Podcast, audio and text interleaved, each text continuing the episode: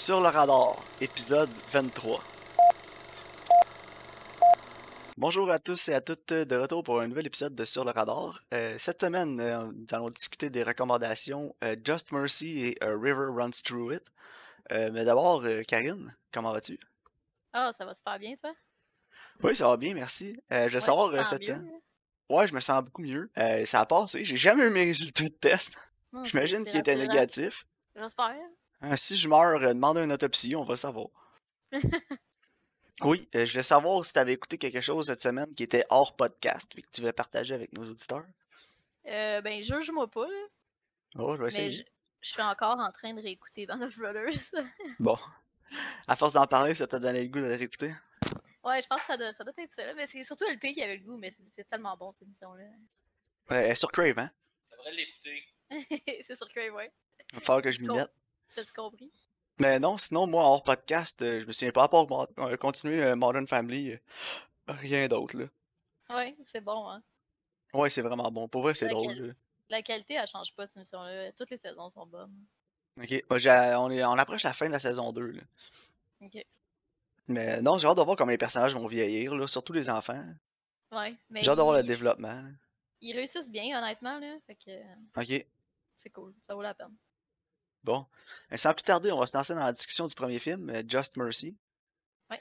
Donc, euh, ré- film réalisé en 2019 par euh, Destin et Daniel Creton. Lol. Et il met en vedette Michael B. Jordan et Jamie Foxx. Et le film nous raconte les événements tirés de faits réels qui ont permis la libération d'un homme condamné à mort d'un crime qu'il n'a pas commis. Donc, euh, seulement qu'avec la description, là, euh, je m'attendais à un, dra- un drame légal fait par un réalisateur qui me semblait assez compétent. Donc, c'est exactement ce, que j'ai eu. Là. Je sais pas pour toi, c'était, un bon film. là. Ouais, honnêtement, moi, j'ai personnellement, j'ai vraiment beaucoup aimé ça.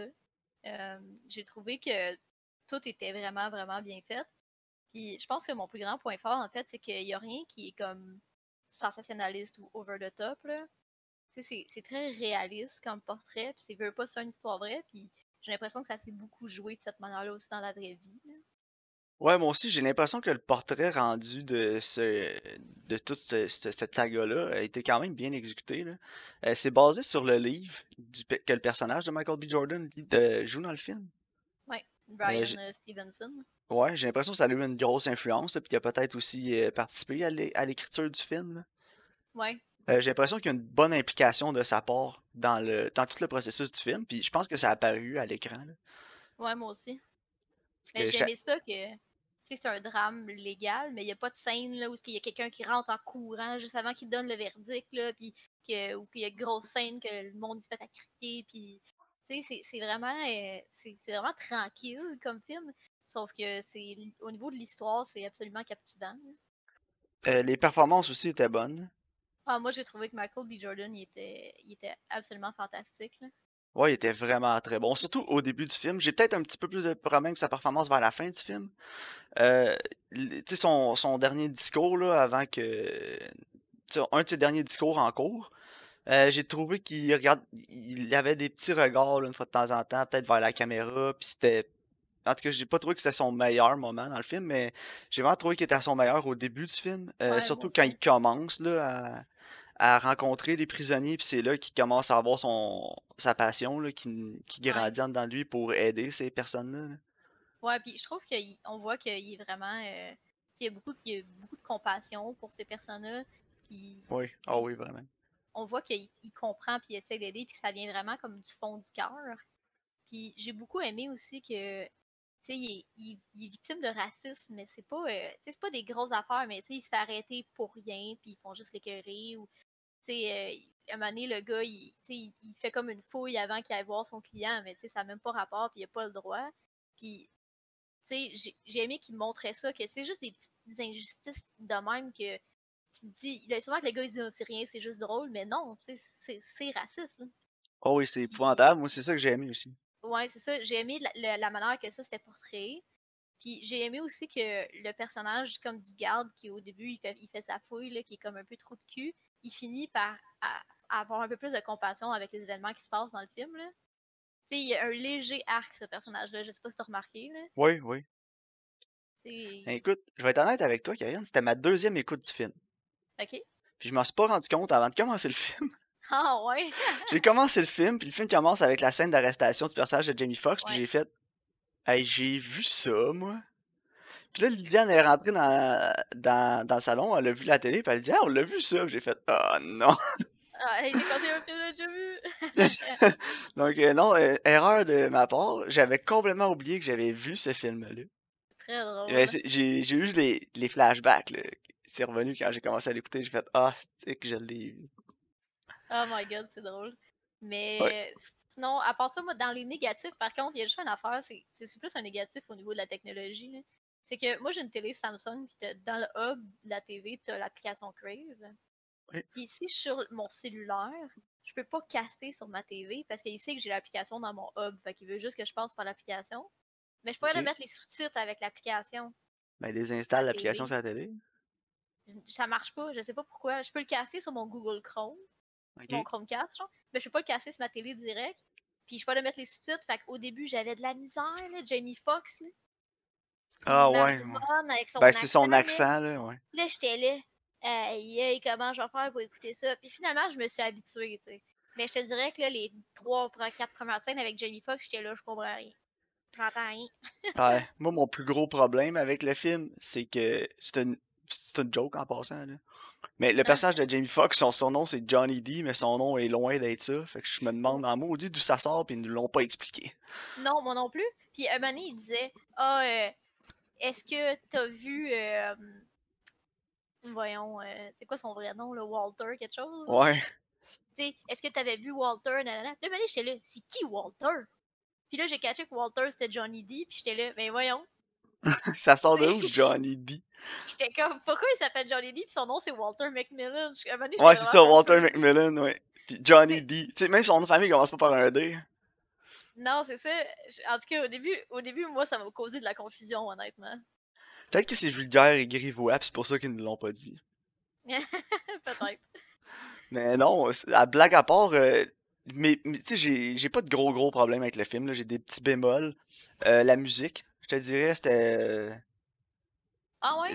J'ai pas aimé tant que ça la trame sonore. J'ai trouvé que c'était très très euh, safe, là. Puis ça m'a rappelé beaucoup de films du même genre. Fait que ça, euh, surtout euh, quand on a des grands discours en cours, pis des trucs comme ça, là. Par contre, je trouvais qu'elle était bien utilisée. Elle était pas, elle était pas trop présente ou trop jouée. Là. Puis il ben- y avait beaucoup de morceaux qui étaient différents aussi. Fait que personnellement, moi, ça m'a pas dérangé. Ouais, mais c'est surtout la fin du film, moi, qui m'a plus dérangé, là. Euh, Ouais. C'est la, la musique avec le disco, puis la performance de Michael B. Jordan qui était peut-être un peu too much, là, qui avait la tête un peu levée vers le ciel, là, en, en signe de Ouais. justice, là, puis en... Ouais, c'est ça. J'ai trouvé que c'était trop cheesy, là, parce que le film était vraiment pas comme ça jusqu'à ce moment-là. Non, c'est ça. Par contre, quand, j'étais- quand on arrive, c'est ça, quand on arrive dans les grands discours comme ça, c'est là que le film m'a perdu un peu, mais c'est vraiment les, quoi, les même pas 10 dernières minutes du film. ouais. Par contre, j'ai trouvé que le message était vraiment bien. Là, où il disait c'est pas comment tu traites les riches, c'est comment tu traites les pauvres. Puis, sais, je trouve que c'est un message qui est vraiment important. Puis je trouve que le message aussi général du film avec les, les fausses accusations puis avec le racisme, c'est un message qui est encore vraiment important aujourd'hui. Non, effectivement. C'est surtout avec les événements derniers qu'on a eu avec euh, le mouvement Black Lives Matter. Il y a encore beaucoup d'injustices à, à ce Ouais. niveau-là. Puis je trouve que c'est un message qui est vraiment important. là. Ouais, moi aussi. Ça me rappelle, j'ai écouté le film La haine récemment, là, la semaine dernière, je pense. Puis, euh, tu sais, on peut réécouter La haine aujourd'hui, le contextualiser aux États-Unis, puis c'est encore pas aussi euh, important là, comme film. Ouais. C'est un peu, c'est triste en même temps là, que le film La haine ait encore autant d'importance. Non, En ce vrai, effectivement. Ça a rien changé. Mais non, pour en revenir à nos moutons, euh, c'est pas le discours en tant que tel avec lequel j'ai un problème, c'est la livraison du discours, la mise en scène. ouais, c'est comment c'est tourné. puis Ouais, c'est ça. c'est la mise en scène, la, la performance, la musique. C'était vraiment le moment où euh, il essayait de t'amener une émotion, là, de t'amener à pleurer. Mais tu sais, j'avais l'impression que tout le, la le réalisateur, puis tous euh, les scénaristes me poussaient un peu dans le dos là, pour dire Ah ouais, Ouais. il pleure. Fait Ouais, que ça, euh, fait. ça- parce que je trouvais que c'était un trop gros contraste en, dans le film à cause de justement le film était plus sobre du début jusqu'à ces dix dernières minutes là. C'était on, on était vraiment loin de ça tout le long du film, puis là on arrive puis c'est ça. Fait que j'ai trouvé que c'était peut-être le contraste là entre, entre les deux euh, m'a sorti un peu du film, mais à part ça, je veux dire non, le film était vraiment bon. Non, c'est vrai, je suis, en- je suis entièrement d'accord avec toi. euh, Que la réalisation, justement, est comme moins transparente. là. Exact, ouais, c'est ça. J'aurais aimé ça que ce soit fait plus dans le style, dans tout- comme tout le reste du film, mais bon. euh, Ouais, c'est plus un, un wrap-up des thématiques, là. Ouais, c'est ça. Genre, hey, au cas où vous auriez pas compris. euh. Mais, tu sais, overall, euh, j'ai vraiment beaucoup apprécié le film. hein. Ouais, moi aussi. Les acteurs étaient vraiment bons. Euh, un acteur aussi qui a sorti un peu du lot, là, j'ai oublié son nom, mais c'était l'acteur qui, qui jouait l'avocat de la prosecution. là. Ouais, Euh, il était vraiment bon. Il était, il était assez détestable, là, je te dirais. ouais, vraiment, là. Puis il était détestable parce que il, il était pas over the top. C'est ça qui. Mais non, c'est ça, il était pas ultra méchant avec ou rien, Non. là, il était juste comme Ah, fais fais ta job, ta gueule. Tu sais, il était juste comme blasé un peu même, là. Ouais, c'est ça. Puis il était, il était certain qu'il faisait la bonne chose en même temps, mais euh, tu voyais qu'il se posait pas trop de questions non plus, là. Non, il, il il voulait a vraiment subi fois, la là. pression du public.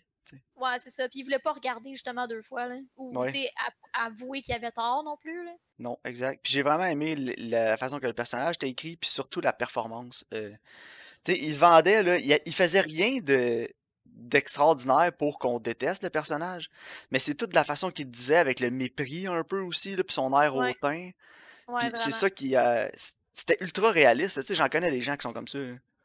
Non, Puis c'est ça que j'ai adoré de ce personnage-là, c'est que c'est vraiment un bon méchant, c'est un bon vilain dans un film comme ça, parce que justement, tu peux le tu peux te dire ah je, je le connais ce gars-là tu sais c'est vraiment quelqu'un que tu pourrais connaître c'est ça qui fait que c'est vraiment efficace puis il était très bien joué aussi le personnage Hum, c'est vrai. puis il y a sa petite rédemption aussi là fait que j'ai trouvé ça bien pour vrai Ouais. euh, il y a pas y a, il y a- il y a rien qui m'a vraiment sorti du film là, à part mon petit bémol de tantôt mais sinon euh, Non, moi non je plus. le euh, recommande fortement là, surtout pour ceux qui aiment ce genre de film là les drames légaux puis des histoires humaines comme ça euh, c'est un des un des meilleurs que j'ai vu là Ouais, moi aussi. euh, que euh, pour- 8 sur 10. Ouais, mais exact, exactement ce que je m'en allais dire. 8 sur 10, là, je dis, pas... euh, Ça, ça redéfinira pas le genre, mais en même temps, euh, c'était assez différent pour que ce soit euh, agréable. là. Vraiment. Donc, on va enchaîner immédiatement avec euh, la discussion sur euh, River Runs Through It, euh, film de 1992 qui a été réalisé par Robert Redford, qui met en vedette Brad Pitt, Craig Sheffer et Tom Skerritt, ainsi que Rob- euh, Robert Redford à la narration. Euh, le film nous démontre comment la vie de deux frères peut diverger, même s'ils ont reçu la même éducation. Donc, Karine, qu'as-tu pensé de River Runs Through It? Personnellement, j'ai pas détesté ça, mais j'écoute, j'ai pas sauté à pieds joints non plus. C'est vraiment un film qui se passe au début des années 1900, puis ça ressemble vraiment à, à toutes les, les œuvres qu'on a, la littérature par exemple de 1900, dans le sens que c'est un film qui est vraiment observatoire. Il n'y a pas comme de grosses lignes directrices au niveau de la narration. C'est juste plus t'observes les gens, comment ils vivent, comme une couple de péripéties qui arrivent dans leur vie. Un peu comme euh, Charles Dickens ou Jane Austen. C'est pas. Il n'y a pas de grosses lignes directrices à travers le récit. Fait que ça fait en sorte que, oui, c'est assez intéressant. C'est assez intéressant de voir les personnages, comment ils évoluent, puis comment deux frères de la même famille, ils finissent par être extrêmement différents. Mais en même temps, t'es comme, ok, où c'est que ça s'en va, là? Non, c'est il ça. manquait un peu d'accroche. Ouais, il manquait un peu euh, d'appât. Ouais. Mais non, moi, euh, écoute, je vais, te- je, vais, je vais dire à nos auditeurs, comme je t'ai écrit quand j'ai commencé à écrire le podcast, j'ai l'impression que 1992 il rev- est arrivé dans le futur pour me sacrer une bonne claque d'en face. ça m'a fait rire. Euh, Il n'y a pas plus 1992 comme film que ce film-là, là, de la narration à la musique, à la coloration, à la cinématographie en général. Ah, c'est J'ai même pas besoin de dire à personne en quelle année ce film a été, réal- ce film a été réalisé. Là. Tu fais juste écouter même pas une minute du film, tu le sais que c'est début 90. là. Euh, Oh, oui, absolument. Ceci étant dit, ça enlève pas les qualités du film, mais ça l'aide pas ses défauts. Euh, Non, non, c'est ça, exactement. Écoute, je te cacherai pas que pendant les premiers peut-être 40 minutes, j'étais vraiment euh, bored. J'étais, Ouais, moi aussi. je trouvais que le film avait pas de, comme tu dis, de direction. Puis j'avais l'impression que je regardais un livre audiovisuel, c'est-à-dire un livre audio, mais avec des petits cues visuels, des images en même temps. Là, Il y a beaucoup trop de narration au début du film. Écoute, Ah, c'est c'est épouvantable. c'est lourd. Ça alourdit beaucoup, beaucoup, beaucoup le film. Le, le rythme du film aussi. Les, les, euh, les deux personnages principaux, les deux protagonistes, sont enfants au début du film pendant peut-être justement les 30 premières minutes, 35 minutes. Ça, ça, Ouais. ça- J'avais l'impression que ça faisait une heure et demie là, quand Brad Pitt apparaît dans le film. là. tellement que c'était lent, puis c'était long. Puis on passe beaucoup de temps à expliquer que le père, c'est un pasteur. Puis on se le fait répéter peut-être 50 fois dans le film, là. C'est beau, on le sait. Ouais. Puis les discours aussi sur la religion, puis les sermons à l'église, c'est Ah, juste ouais. tellement long. là. Puis je trouve aussi quand ils sont enfants, ils sont pas euh, ils sont pas attachants les personnages. Tu sais comme tu t'en fous un peu. J'avais hâte justement qu'ils soient rendus adultes. Là. Ça venait pas me chercher. là. Moi aussi, puis en plus, mon, plus gros bémol avec ça, mon plus gros défaut, justement avec le, les premiers, euh, le premier acte du film, quand ils sont enfants, c'est que ça apporte absolument rien à l'histoire. Non, c'est Tout ça. ce qu'ils font quand ils sont enfants, euh, même à la fin du film, tu te dis, ok, mais chacun, on, on, vit- on, on finit complètement différemment. Mhm. Mais en même temps, tu repenses aux premières séquences du film. J'ai eu la misère à associer ce qui est arrivé dans leur jeunesse, dans le début du film, qui fait que les deux personnages ont grandi si à part que ça. Ouais. Parce que les deux sont vraiment complices quand ils sont jeunes au début du film. Ouais. Puis la seule différence qu'on a, c'est une scène quand ils sont couchés dans, dans le gazon, puis ils se demandent qu'est-ce qu'ils veulent faire plus tard, puis il y en a un, il dit Ouais. Ah, je vais être pasteur ou boxeur. Puis l'autre, il va être boxeur ou euh, professionnel de pêche à la mouche. Là. puis ce qui est vraiment ennuyant, c'est qu'on passe beaucoup de temps avec le personnage de Tom Skerritt, euh, le Ouais, pasteur, puis le père, puis il est vraiment ennuyant comme personnage. C'est pas de la faute à Tom Skerritt, c'est de la faute, c'est de la façon que le personnage a été écrit. Là. Ouais. Puis il est- il est vraiment très cliché de personnage de ces années-là aussi. Euh, il y a toujours les grands discours, puis euh, la parole de Dieu, puis après, il explique à ses enfants la vie, puis ces trucs-là. Tu sais, c'est comme le, le père moralisateur 100% du temps, là. Non, c'est ça. Puis ça, j'ai trouvé ça vraiment lourd. Honnêtement, là. ouais. Euh, J'aurais passé beaucoup moins de temps avec lui, puis plus de temps avec... euh, puis surtout le personnage de Brad Pitt, là, qui est de loin le plus intéressant du film. Ouais, vraiment. Parce que, tu sais, quand il revient plus tard, quand il revient de l'école, son frère, tu sais, Brad Pitt, il est journaliste. euh, Tu sais, comme cet aspect-là, il est assez intéressant, là. Tu sais, il, il- il- il est plus défiant de l'autorité aussi. Puis, Ah ouais, il aime ça se mettre dans le trouble. Ouais, c'est ça, mais en même temps, c'est parce que ses valeurs, ils ne fitent pas avec ça. Tu sais, lui, Non. il accepte justement les, comme ils disent, les indigènes, tu sais, franchement. Là. Moi, c'est ça, sa blonde est, est autochtone. Est ça fait autochtone, chier tout le monde en ville, puis on dirait qu'il aime ça, ça. puis- mais ouais, c'est ça, mais en même temps, c'est parce que lui, il sait qu'elle est correcte, elle, tu sais, c'est pas. euh, fait que lui, on dirait que justement, le remettre dans la face du monde, il est content, là. Tu sais, il est vraiment plus rebelle, justement, là. Ouais, exact. Un, un James Dean de son époque. Ouais, c'est ça. Mais tu sais, son personnage est intéressant aussi parce que t'es comme, ah, je veux savoir d'où ce qui vient et puis qu'est-ce qui, qu'est-ce qui fait en sorte que justement il est, il est défiant de l'autorité comme ça. Puis, tu sais, je, je sais pas. Je trouve que j'aurais mieux aimé passer plus de temps avec les personnages quand ils étaient adultes que quand ils sont enfants. là, Ouais, moi aussi. Puis même le personnage de Greg Sheffer, là, je veux dire, tu sais, oui, il est plus comme son père, mais il est comme son frère aussi, tu sais, puis il a besoin, on- il a besoin de son frère pour euh, l'amener, pas à faire la bonne chose, mais l'aider à le pousser dans la bonne direction. Ouais. Tu sais, son frère, il a comme une influence négative et positive sur lui, là. Non, c'est ça. Tu sais, quand il le regarde aller, il voit toutes les erreurs que son frère fait, tous ses défauts, c'est un, un gambling addict et c'est un alcoolique, mais en même temps, il l'admire parce qu'il est capable de stand-up à- envers ce en quoi Pour il croit, pour ses valeurs, puis il est capable de les défendre puis de les avouer sur la place publique. Puis c'est quelque chose dans le film que j'ai remarqué a- que son frère aimait de lui, puis qu'il admirait de lui, puis qu'il aimerait ça être Ouais. plus comme ça. Puis aussi, il, devient comme ça plus à la fin du film, tu sais. Il Ouais. met plus ses culottes, il, il- plus prendre en compte ce que lui veut, ce que lui aime, puis ça- s'assumer plus. Puis ça, j'ai trouvé ça le fun de voir l'arc, même de ce personnage-là, qui est moins intéressant que celui de Brad Pitt, mais qui était quand même intéressant. là. Non, c'est ça. Parce que Norman, dans le fond, comme le personnage principal, là, Ouais. lui, en fait, il fait toujours ce qu'on lui dit de faire, puis il pose pas vraiment de questions. Non, c'est ça. Puis c'est pour ça qu'il a besoin justement de Brad Pitt, parce que Brad Pitt il est tellement défiant de l'autorité qu'il il montre que des fois, il faut que tu fasses des choses pour toi. Il faut, faut que faut pas que tu écoutes tout le temps ce que, ce que les autres te disent, puis il faut que tu- t'écoutes ton cœur puis ta tête. Puis c'est plus c'est surtout ça son arc là, au personnage. Oui, exact. Puis j'ai j'ai aimé aussi les scènes euh, dans le bar avec Ouais. les gens qui jugent. Ah ouais, les regards, là, comme les Ouais. espèces de reaction shots, là. Ouais, ça, j'ai trouvé que c'était vraiment bien réalisé, puis c'était vraiment ouais, bien fait. moi aussi, c'était drôle. Puis tu sais, tu sens vraiment les regards des gens qui jugent, là. Euh, Brad Ah Pitt ouais. pis sa, sa blonde autochtone, puis tu te dis tout le temps, oh my god, ça va exploser, ils vont être bataille de base, il y en a un qui va se faire poignarder, mais finalement, non.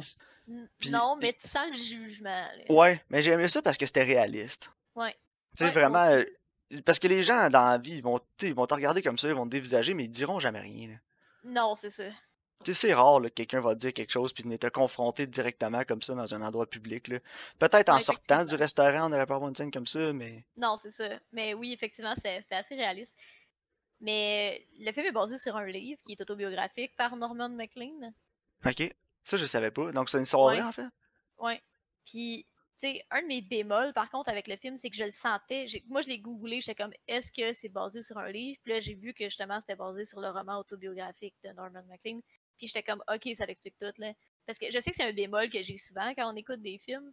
Puis je dis, ça, je sentais que ça voulait trop être comme le livre. Mais ça, c'est vraiment un exemple parfait de ça, là. Ouais. Mais tu- la narration là, était tellement lourde que. Ouais. C- Tu sais, on, on en parlait dans, Devil's, dans The Devil All the Time, qu'on Ouais, avait. J'avais l'impression que je me faisais lire des pages. Ben là, je me suis fait lire des paragraphes. Là. euh, C'est ça. C'était paragraphe par-dessus paragraphe qu'on se faisait lire, surtout au début du film. La narration, elle arrête un peu quand, on les... quand ils deviennent adultes.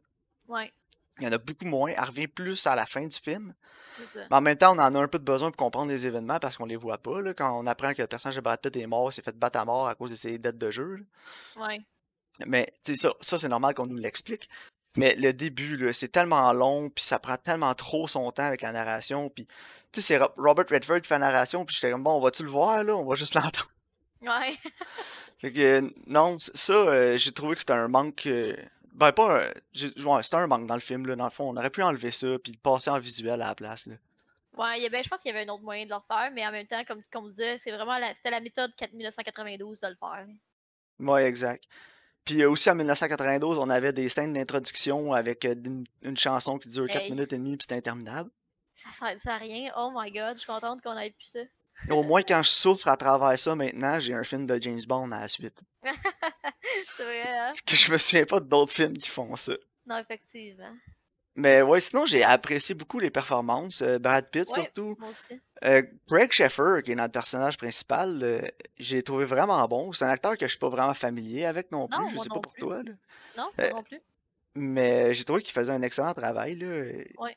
Honnêtement, aussi, je- all around, toutes les performances sont bonnes, sauf peut-être Tom Skerritt, que j'ai trouvé un peu trop caricatural, mais en même temps, Ouais. il a fait ce qu'il a pu ce qu'il y avait. Là. Non, c'est ça. Puis la réalisation était bonne, la cinématographie aussi. La cinématographie a gagné un Oscar aussi pour ce film-là. Ouais, ben j'ai beaucoup aimé les plans où ils montraient le, le Montana. Tu sais, quand justement ils sont dehors puis ils jouent quand ils sont enfants, là, ils sont comme des, des plaines avec les montagnes. euh, Ouais, mais J'ai quand même Ouais. apprécié cet aspect-là. là. ouais, les meilleures séquences du film pour moi, c'est vraiment quand ils sont à la pêche à la mouche dans la rivière, puis on a vraiment les, les, les plans qui sont plus, euh, plus cinématographiques, là, où on voit vraiment tout où ils sont, puis euh, l'environnement. Ça, j'ai trouvé ça vraiment intéressant. J'ai Ouais. trouvé que c'était vraiment très bien filmé aussi. Ouais, moi aussi. Puis, c'est certain, le début du film commence plus safe, mais j'ai trouvé qu'il y avait beaucoup de scènes qui, qui faisaient pas très 92 non plus, là, il y a- dans les plans. là. Ouais. Fait que pour ça, il y avait un. On avait un, vraiment un, un avancement peut-être vers dans la cinématographie là, de- pour ces années-là. Mais Mais tu sais, aujourd'hui, je regarde ça puis c'est très safe. Là. Oui, mais comparé à tous les autres films qu'on a vus de ces époques-là, surtout sur le podcast, j'ai trouvé que c'était assez différent pour que ça vale. Non, c'est ça, c'est ça. Je, pense que justement, c'était pour l'époque, c'était vraiment, c'était vraiment fabuleux. là. Puis euh, aussi un autre de mes gros gros bémols, je pense que c'est mon plus gros bémol du film, outre la narration, la musique. Ah ouais, ben ça, c'est Oh. quand t'as dit 1992, ça donne une claque dans la face, là. Ouais, La trame ben, sonore, là. ben, je t'ai écrit ça quand la trame sonore a commencé. Ouais, alors moi aussi, quand le film a commencé, j'ai fait Oh boy. C'est ça que Maxime voulait dire. ouais, c'est ça, j'ai tout compris. là. La seconde qu'une note a été jouée, j'ai fait Eh là là. Ben oui, moi aussi. Hey, puis honnêtement, ça, ça a été nominé aux Oscars, cette trame sonore-là. là. Ah ouais. Fait que ça, c'était top quality en 92, là. Fais-moi écouter une, chance, une trame sonore de 1992, là. Ça, c'est la tête d'affiche, là. Ah ouais, vraiment. Il y a pas plus 92 que ça, là. C'était épouvantable. Hey, en tout cas, on- je, je m'attendrais pas trop à la musique, là, mais oui, c'était ça, euh, je m'en serais passé, là. Ouais, moi aussi. Mais moi, j'ai un positif. OK? Ça m'a vraiment donné le goût d'essayer la pêche à la mouche. Ouais, ça a l'air le fun, hein. Ça a l'air vraiment reposant, puis ça a l'air. Je pense que c'est l'établissement des. C'est les scènes surtout. Tu il était tout seul dans la rivière, puis il y avait pas trop de musique non plus dans ces scènes-là. C'était surtout. euh, C'était calme. C'est ça. c'était- calme, comme si c'était toi qui étais à la pêche à la mouche. Puis je trouve que c'est vraiment les meilleures scènes du film. Ouais, moi aussi, je trouvais que ça avait une espèce d'effet relaxant. Là. Je regardais ça, puis j'étais comme, waouh, j'ai le goût d'essayer d'aller pêcher à la mouche. Mais moi, j'aime Ouais. vraiment ça, la pêche. que, Moi, je sais. Quand t'étais jeune aussi, t'aimais vraiment ça, ça n'a pas changé. ouais, j'aime vraiment ça, pêcher. Fait que, Mais euh, c'est ça. C'est que ces scènes-là, souvent, c'était des moments d'introspection pour les personnages. Ouais, puis je trouve que c'est ce qui fonctionnait le mieux dans le film, honnêtement. Ouais, moi aussi. Même si parfois, tu sais, la petite narration qui embarquait par-dessus, les paroles, euh, les discours, c'était un peu, euh, un peu cliché, là. Ouais, c'est cheesy, là, quand il dit, genre, Ouais, ouais. mon frère, il a trouvé son beat, c'est un artiste. là. Ouais, c'est ça. Puis là, tu le vois, là, avec euh, ça. Tu sais, j'aurais Ouais. juste, j'aurais juste regardé. Je pense que ça aurait. le message aurait passé même si on avait seulement vu le personnage regarder Brad Pitt avec admiration en train de faire sa pêche à la mouche qui est vraiment pas Ouais. traditionnelle.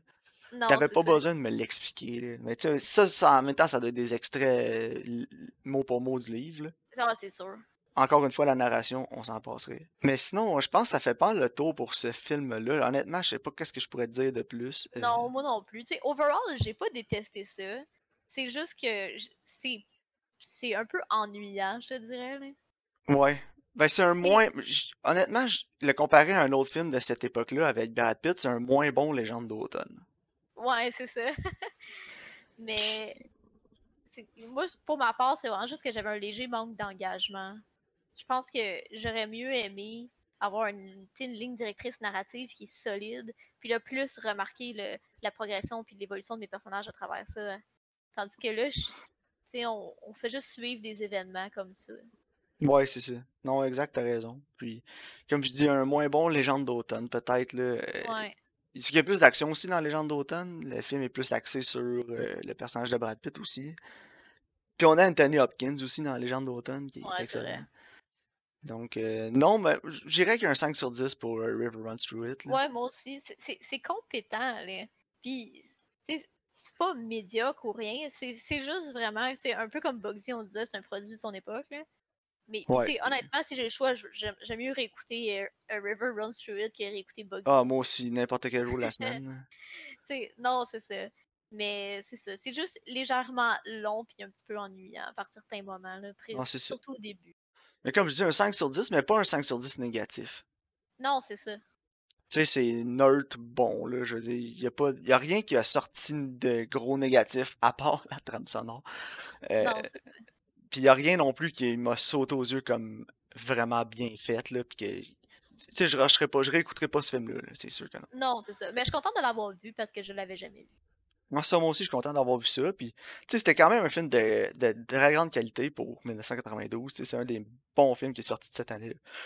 Non, c'est Puis, je suis content d'avoir écouté ça. Ça nous fait plus apprécier l'évolution du cinéma, je pense, quand on écoute des films comme ça. Là. Ouais. Je trouve ça le fun de voir euh, qu'est-ce qui était peak cinéma en 92 comparé à aujourd'hui, exemple. c'est vrai, hein. Yann, est-ce que tu avais une question pour, euh, pour moi, pour nous, pour nous faire découvrir à nos auditeurs? Non, je m'excuse, j'y ai pas pensé. Non, moi non plus, cette semaine, j'ai rien, donc on, sort- on s'excuse, on va se reprendre la Bon, semaine pas prochaine. grave. Ben oui, je vais y réfléchir cette semaine. hein. Parfait. Donc, euh, pour mes recommandations? Ben oui, puis j'espère que tu as des, des bonnes petites questions quiz pour que je puisse deviner ça. Ouais, ben je trouve qu'on avait quand même du contenu de qualité cette semaine. là. Euh, tu sais, on n'avait pas de on n'avait pas de Bloodshot ou de Happy Death Day. Là. Ouais, exact. Non, c'est vrai, on Fait avait. euh, j'ai goût d'écouter du contenu de qualité. Là. Ouais, parfait. Fait que euh, écoute, ma nouveauté, c'est un film de 2019. Ok. Euh, c'est réalisé par une femme Ouais. française. Oh, C'est sur, c'est sur Crave. Sur Crave. Ça a rapport avec l'art puis la peinture en général. Portrait of a Lady on Fire? Ouais! Oh, Ça fait un bout que je veux le voir, ça m'intrigue. euh, les critiques Ben, moi aussi, c'est vrai. Euh, Puis, tu sais, je pense justement que ça a l'air de vraiment un film de qualité. Donc, euh, ça fait un bout, j'ai le goût de le voir. Puis, je sais pas pourquoi, je pense que A River Runs Through It, ça m'a fait penser à ça. Je sais pas pourquoi. Peut-être avec les, les paysages, puis justement les scènes de pêche, je sais pas. Ah, peut-être. On va peut-être avoir une belle dualité entre les deux. Là. On va Ouais, pouvoir je vais- mettre ça Non, c'est ça. Je pense pas que c'est similaire, là, surtout au niveau du récit. en. Ouais. Mais euh, je suis vraiment intriguée. Bon, parfait. Je Puis, suis content que tu le recommandes. Ouais, mais ça fait un bout que je veux le voir, donc ça fait longtemps que je veux le recommander. Euh, écoute, mon autre film, c'est un film de. Je sais pas celui-là s'il est tant de qualité, là, on va voir. là. C'est un film de 1985. Ok. Euh, c'est basé sur un board game. Ok, je, ça me dit rien. C'est Clou. Ah, Clou. Apparemment, c'est que- vraiment bon. Oui, je sais. J'ai toujours entendu des super bons feedbacks. Puis je l'ai jamais vu. Là, Sur quelle joue- euh, plateforme? C'est sur Amazon Prime. Puis tu sais, en ce moment, je joue beaucoup à Among Us. Puis là, je me suis dit, Ouais. le fond, Clou, c'est comme le Among Us avant son temps. Ah oui, exactement. C'est c'est Among ça. Us qu'on joue de la maison. c'est ça. Fait que euh, je suis vraiment intriguée. Puis, tu sais, j'aime ça, les meurtres et mystères. Tu sais, on avait parlé déjà de Knives Out Knives sur le Out, ouais. podcast, qui est absolument fantastique. Là. Je pense pas que ça va être similaire, mais je suis quand même intriguée. Puis, j'avais le goût d'un bon meurtre et mystère. Tu sais, j'aime beaucoup Agatha Christie puis ces choses-là. là. Ouais, moi aussi. Fait que, ouais, on va voir, là. J'aime beaucoup Agatha Christie, mais moins ses euh, adaptations cinématographiques, je vais être honnête avec toi. là. Alors, moi, je parlais des livres. Ouais, les livres. Parce que si on parle de ces adaptations, euh, on a euh, Murder on the Orient Express. Ouais, L'original est excellent, mais le remake est je l'ai épouvantable. pas vu, je l'ai pas vu. Euh, perds pas ton temps. Mais si vous voulez voir Murder on the Orient Express, l'original, il est sur Crave aussi. euh, Ouais, il est, il est sur Prime l'original. Puis Ouais. il est vraiment bon. Honnêtement, là, euh, ça a été filmé en quoi, 78, quelque chose comme ça, 76. Attends, je Puis l'ai. euh, moi, en tout cas, je me Ouais, souviens, je l'avais écouté 74, hey. 74, tu vois, mais je l'avais écouté il y a quelques années déjà. Je l'ai pas écouté, mais je vais pro- probablement le réécouter bientôt parce que j'avais vraiment aimé ça quand j'étais jeune. Ouais. Oh, au pire, on en... je l'écouterai puis on en parlera aussi au prochain podcast. Ouais, on- ouais, c'est ça. Si on fait genre un, un segment euh, classique, ça pourrait être bon. Ouais, ouais, c'est ça. Mais euh, non, bon, ça va être ça pour cette Mais semaine. Donc, Portrait of a Lady on Fire de 2019 sur Crave et Oui. euh, Clue de 85 sur Prime Video. Exactement. Donc, on va finalement sortir de notre euh, streak d'années 90 pour nos vieux films. On sera dans les années 80, là. Ouais, c'est que Netflix ont beaucoup, beaucoup de contenu des années 90 en ce moment. C'est vrai, effectivement. Puis quand je euh, regarde les recommandations de des années 90, des, des vieux, je regarde toujours Netflix en premier pour donner euh, un- un- à notre auditoire euh, plus de chances de voir le film. Mais Ouais, non, Clou, je pense que je suis. Je suis content. J'ai hâte de voir. ouais. Parfait. Puis l'autre d'après, ça va être Footloose, sinon c'est pas vrai. Oh boy, tu tu vas être seul à le faire cet épisode-là. c'est une joke. Donc, euh, merci d'avoir été là. On se retrouve la semaine prochaine. Ben oui, merci beaucoup. À la semaine prochaine.